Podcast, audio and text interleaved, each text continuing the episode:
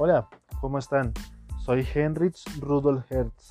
Yo soy un físico alemán que nací el 22 de febrero de 1857 en la ciudad de Hamburgo. Quiero contarles un poco de mi historia. Yo nací en una familia cristiana. Mi padre Gustav, él se dedicaba a ser consejero de la ciudad y mi madre Ana se sentía siempre orgullosa de mí por ser el primero de, de la clase. Pero hablando un poco más de mí, quiero contarles que desde pequeño siempre me ha gustado el estudio, pero también me gustaban las prácticas, como lo es en la carpintería y el torno, lo cual eso influyó mucho en mí para cuando crecí decidir estudiar ingeniería.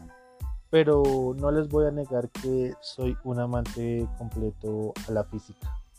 También quiero contarles un poco de lo que ha sido mi trabajo, en el cual demostré experimentalmente que las ondas, ondas electromagnéticas pueden viajar a través del aire y el vacío.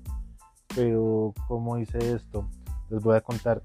Eh, en mi laboratorio eh, construí un prototipo en el cual tenía un emisor en el cual utilicé un oscilador y un receptor en el cual tenía un resonador. Eh, también aprovechando este, este, experimento pude calcular la velocidad del desplazamiento de las ondas del aire, en el cual anteriormente un compañero mío, Maxwell, había dado un parámetro de 300.000 kilómetros sobre segundo para la velocidad, en el cual yo pude acercarme mucho a este valor.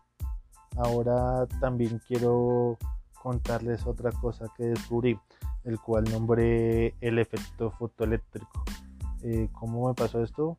Fue cuando noté que un objeto cargado pierde su carga más fácilmente cuando lo iluminamos por luz ultravioleta.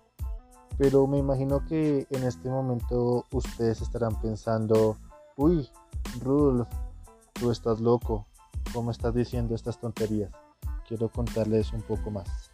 O explicarles en realidad qué es este fenómeno, ya que eh, este fenómeno básicamente se produce cuando las partículas de luz o también llamados fotones que son los portadores de la radiación electromagnética eh, estos impactan sobre un material eh, lo que sea que te puedas imaginar.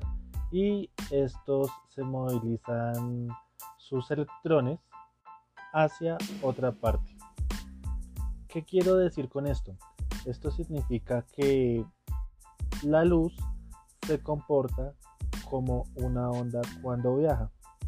En el momento de colisionar con un electrón, eh, los fotones ceden toda su energía, es decir, eh, impulsan estas partículas hacia otros átomos eh, y así podemos producir una corriente eléctrica.